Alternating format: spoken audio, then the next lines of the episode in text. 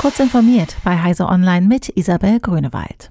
Wichtige Unterstützer aus der Wirtschaft verlassen die Free Software Foundation, während Vorstandsmitglieder und Führungskräfte aus der Organisation austreten. Damit protestieren sie gegen die Rückkehr des umstrittenen Gründers Richard M. Stallman in den Vorstand der gemeinnützigen Organisation in der vergangenen Woche.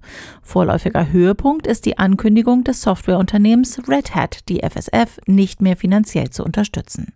Stallman war im September 2019 von seinem Vorstandsamt zurückgetreten.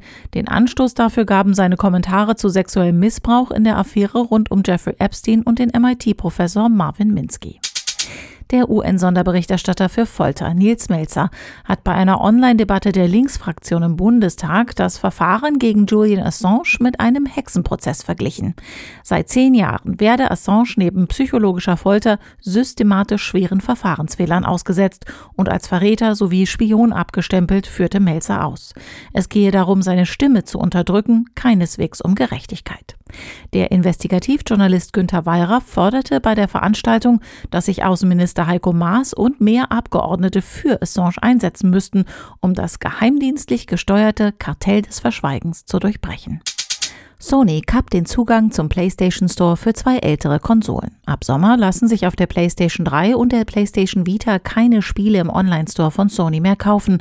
Bereits erworbene Titel bleiben allerdings spielbar und können jederzeit neu heruntergeladen werden. Sony entfernt außerdem die Kauffunktion auf der PlayStation Portable.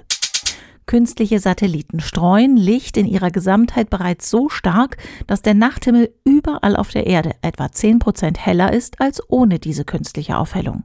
Das haben vier Forscher von der Slowakischen Akademie der Wissenschaften herausgefunden.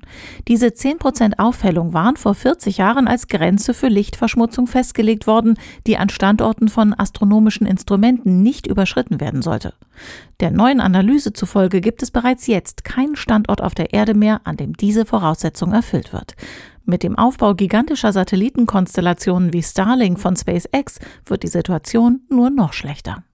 Diese und weitere aktuelle Nachrichten finden Sie ausführlich auf heise.de. Werbung. Kennst du die BDBOS?